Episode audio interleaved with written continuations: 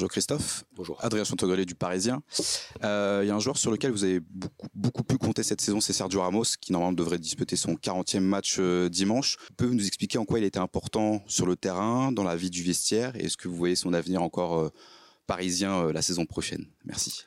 Sergio avait connu la saison dernière une, une saison très difficile liée à des blessures un peu à répétition, notamment au mollet. Il a eu une préparation complète, il s'est bien préparé.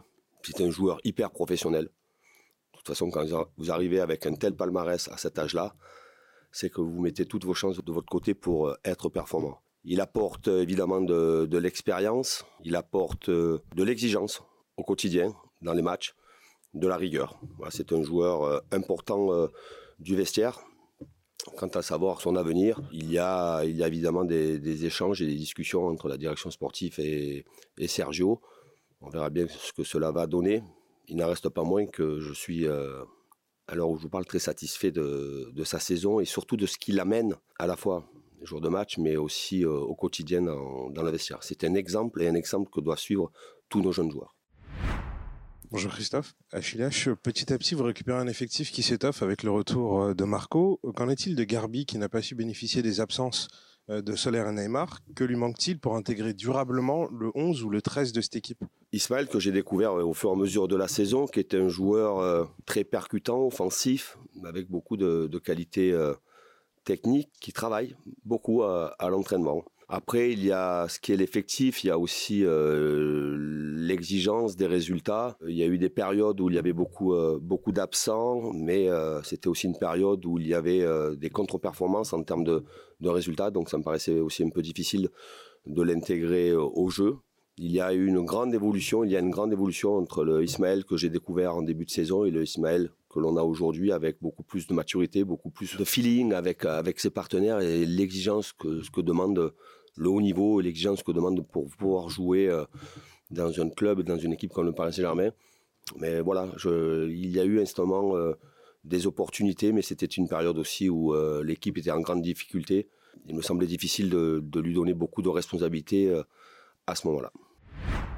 Bonjour Christophe, Arnaud Valadon RMC. C'est un petit peu dans le prolongement sur euh, les jeunes. Est-ce que c'est plus dur de pouvoir leur donner des, minutes dans un club comme le Paris Saint-Germain? Parce que euh, vous avez donné déjà quelques éléments de réponse, la pression du résultat, peut-être aussi l'équipe du vestiaire. Ce qu'on voit par exemple Zahir Emery qui a dû se contenter de quelques minutes, euh, vraiment des, bouts de fin de match sur les trois dernières rencontres. C'est plus dur de leur donner du temps de jeu à Paris que dans un autre club, un autre environnement?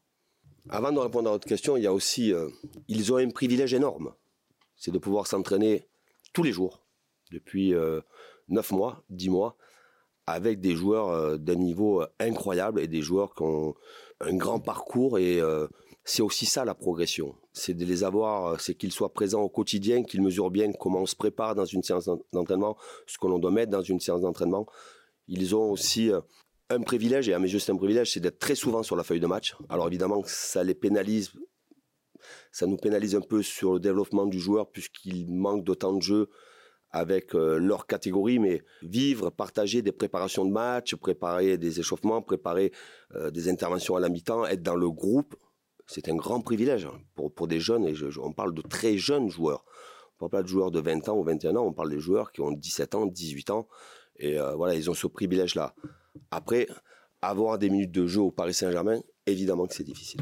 Et c'était une réelle volonté d'intégrer en début de saison nos meilleurs jeunes. Et nos meilleurs jeunes sont présents et omniprésents tout au long de, la saison dans les séances d'entraînement. Et c'est, déjà bien. Bonjour Christophe, Marc Méchenois, Goal.com. Dans, dans, le prolongement de, des questions de, de mes confrères, on, on, vous parle beaucoup des jeunes ces dernières semaines. Est-ce que vous trouvez qu'on n'en fait pas trop? Et euh, la deuxième question, c'est vous, vous voyez des, des, choses que nous, nous ne voyons pas tous les jours avec eux, que ce soit l'entraînement en dehors du terrain.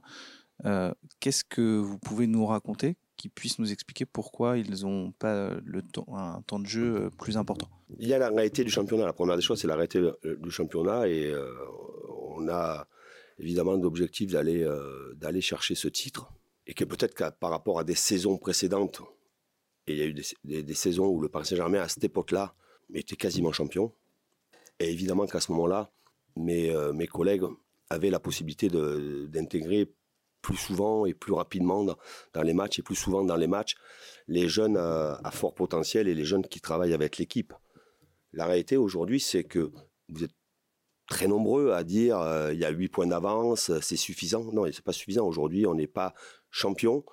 Euh, nous avons gagné le week-end dernier à Angers. Tout le monde pensait qu'il y allait avoir peut-être un accrochage entre Lens Monaco. Tout le monde pensait qu'il allait avoir un accrochage entre l'Olympique lyonnais et Marseille. C'est pas le cas. On a des concurrents qui tournent à un nombre de points incroyable cette saison et qu'on n'a pas le droit, nous, de laisser euh, euh, s'évaporer des points comme ça au titre de vouloir intégrer ces jeunes.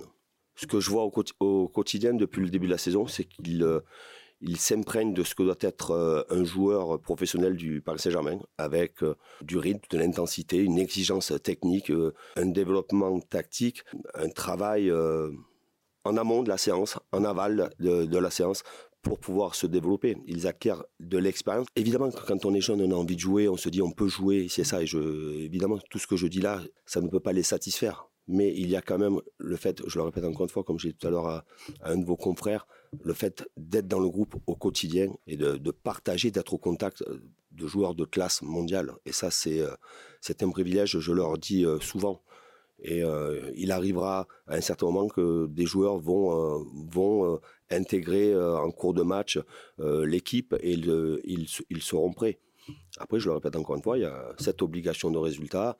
Euh, des garçons comme, euh, euh, comme Chad, comme Warren ont, joué, ont joué quand vous avez 17 ans ou pas tout à fait 17 ans, pas encore 17 ans et que vous avez la, la chance. Mais cette chance-là, ils ont su la saisir aussi à l'entraînement, la chance de pouvoir démarrer des matchs ou rentrer en cours de match ou jouer des matchs de Champions League. Croyez-moi qu'il y a très peu de clubs qui peuvent vous donner ça. Bonjour coach Bruno Salomon, Radio France. Euh, quid de la seconde période du Paris Saint-Germain? Euh, Est-ce que vous avez un peu parlé avec vos joueurs? Il y a le match de Lens, il y a le match d'Angers où euh, on a l'impression que le PSG a un peu éteint la lumière sur, cette, sur ces deux rencontres-là. Qu'est-ce qui va changer au Paris Saint-Germain pour que on ait plus ce genre de peut-être de prestations qui ne vous ont pas plu hein? Vous nous les avez toutes les deux soulignées au fluo.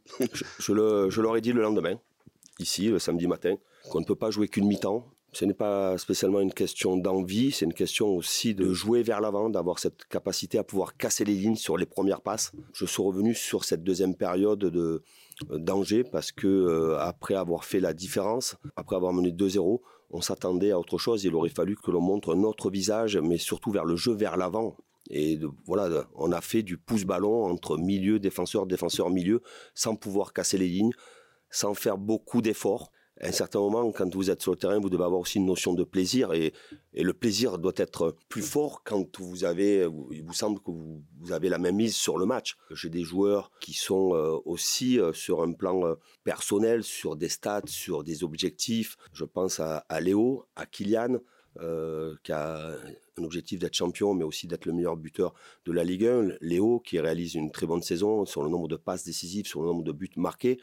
Mais ces joueurs-là, ils doivent être alimentés, et ils doivent être alimentés notamment par nos défenseurs, mais aussi par nos milieux. Et dans ce sens-là, la deuxième période de danger que évidemment j'ai revu et, et, analysé, on a très peu joué vers l'avant. Donc ce qui fait que un certain moment, vous n'avez plus le mouvement euh, parce que le ballon n'arrive pas devant. Il y, a, il y a plus de mouvement devant et après ça devient euh, ça devient pas agréable. Christophe, bonjour. Arnaud Herman, l'équipe. Je rebondis sur euh, la question de Bruno. Donc, c'est davantage la faute, si je peux employer ce mot-là, des milieux. Les responsabilités. Les responsabilités ou, les deux de devant qui, à un moment, ne font peut-être plus aussi les efforts. Et, la deuxième question, celle que je voulais te poser au départ.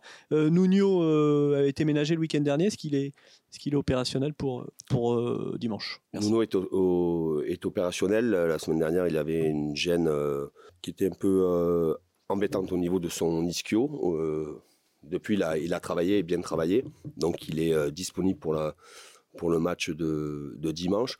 Mais concernant l'analyse de la deuxième période, oui, la responsabilité, elle est quand même au, premier relanceur ou au deuxième relanceur, cette capacité à pouvoir toucher nos joueurs entre les lignes. Et je pense évidemment souvent euh, à Léo et que Kylian peut faire des déplacements, mais si le ballon, euh, une fois qu'il est dans nos milieux, il revient derrière, vous allez faire deux, trois déplacements et à un certain moment, vous allez de, pas abandonner, mais vous faites moins de moins de déplacements. Donc, ce n'est pas une question de mouvement de, nos attaquants, c'est cette capacité à pouvoir casser les lignes et avoir du jeu vers l'avant. Bonjour Christophe, Charlie Courant pour la chaîne L'équipe. Beaucoup de joueurs ont performé cette saison en Ligue 1 chez vos concurrents. Ils ont forcément euh, attiré euh, les convoitises en Europe mais aussi en, France. Je pense notamment à Jonathan David, Seko Fofana ou encore d'autres pour ne citer que. Est-ce que le PSG doit, ou en tout cas pourrait privilégier le marché français cette saison lors du prochain mercato plutôt que le marché étranger au vu des, joueurs qui seront sur le marché justement? Le club, la direction sportive, c'est-à-dire Luis Campos, le président, et moi-même, évidemment, mais encore plus Luis, et, Luis Campos et, le président, euh, regardent ce que l'on doit améliorer la, saison prochaine. Donc il y a automatiquement un regard sur la France, sur les joueurs qui performent dans notre championnat, mais aussi un regard international. Ça, c'est une évidence. Mais euh, est-ce que le Paris Saint-Germain doit aller recruter forcément euh, les très bons joueurs de Ligue 1 je crois qu'en premier, quand tu auras le bilan et euh, quand on aura ciblé, même si c'est quand même déjà le cas, ciblé les postes et les profils, on verra si le, Paris Saint-Germain va s'orienter sur la Ligue 1 ou sur un regard euh, plus international.